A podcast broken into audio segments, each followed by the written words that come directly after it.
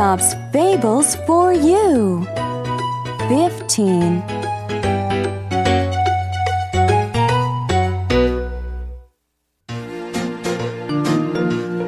The Wolf and the House Dog.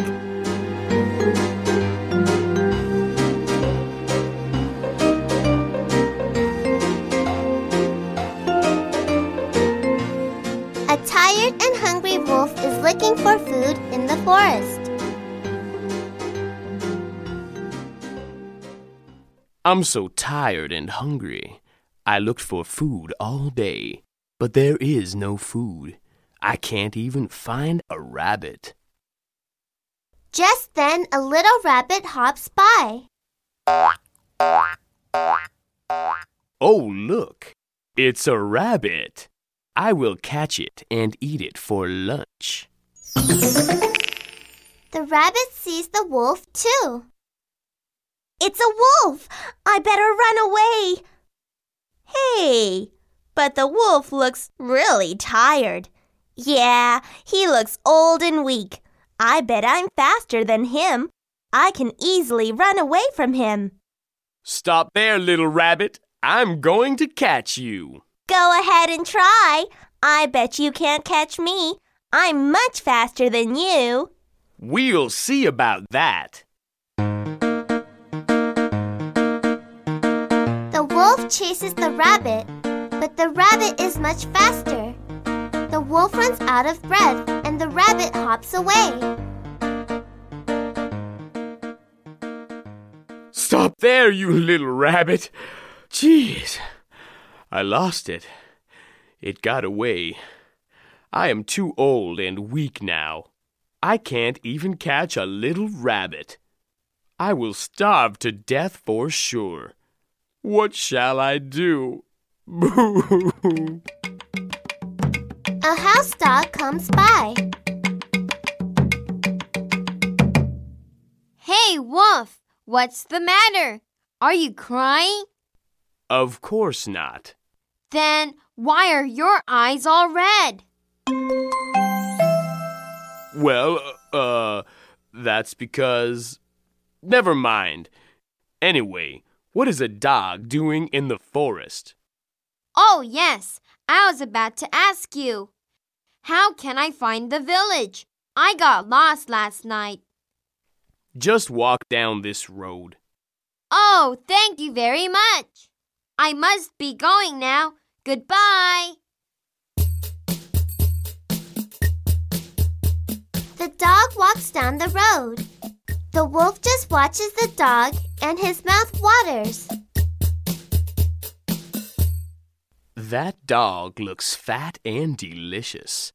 He would make a good lunch. But I can't even catch a rabbit. How can I catch a dog? He looks very strong, too. He might hurt me. But why is he so fat? The wolf just sighs. Then the wolf gets curious and calls the dog.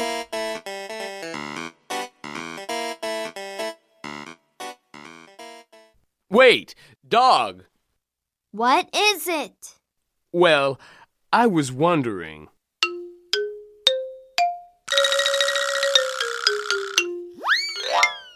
Hurry up! I must get home before dark. Well, I was curious. You seem so healthy and well fed. Where do you live? I live in a big house in the village. My master feeds me well. What does he feed you? Well, let me think. He feeds me everything from meat to candy. I live a very comfortable life. But you look very sick and weak. Have you eaten something today? I haven't eaten for three days. I can't find food anywhere. That's too bad. If you come with me, you'll be well fed too. Really? But what must I do there? It's very simple.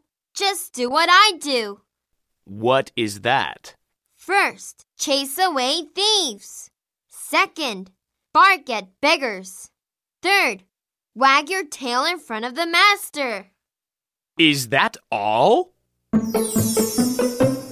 Yes. If you do a good job, you'll be loved just like me. The master will hug you and give you delicious treats. I can't believe it. It's too easy. I can do that. Good. Then follow me. I will take you to my master.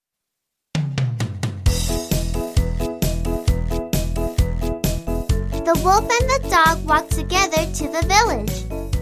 The wolf is so excited.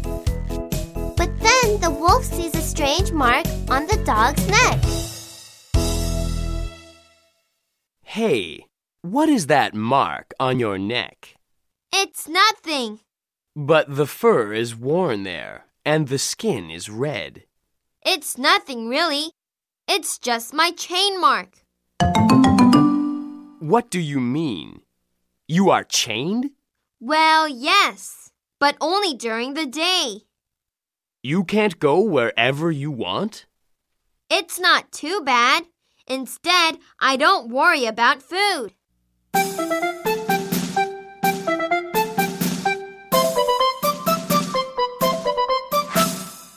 The wolf turns back. Hey, Wolf, where are you going? Goodbye, dog. I would rather be hungry than be chained.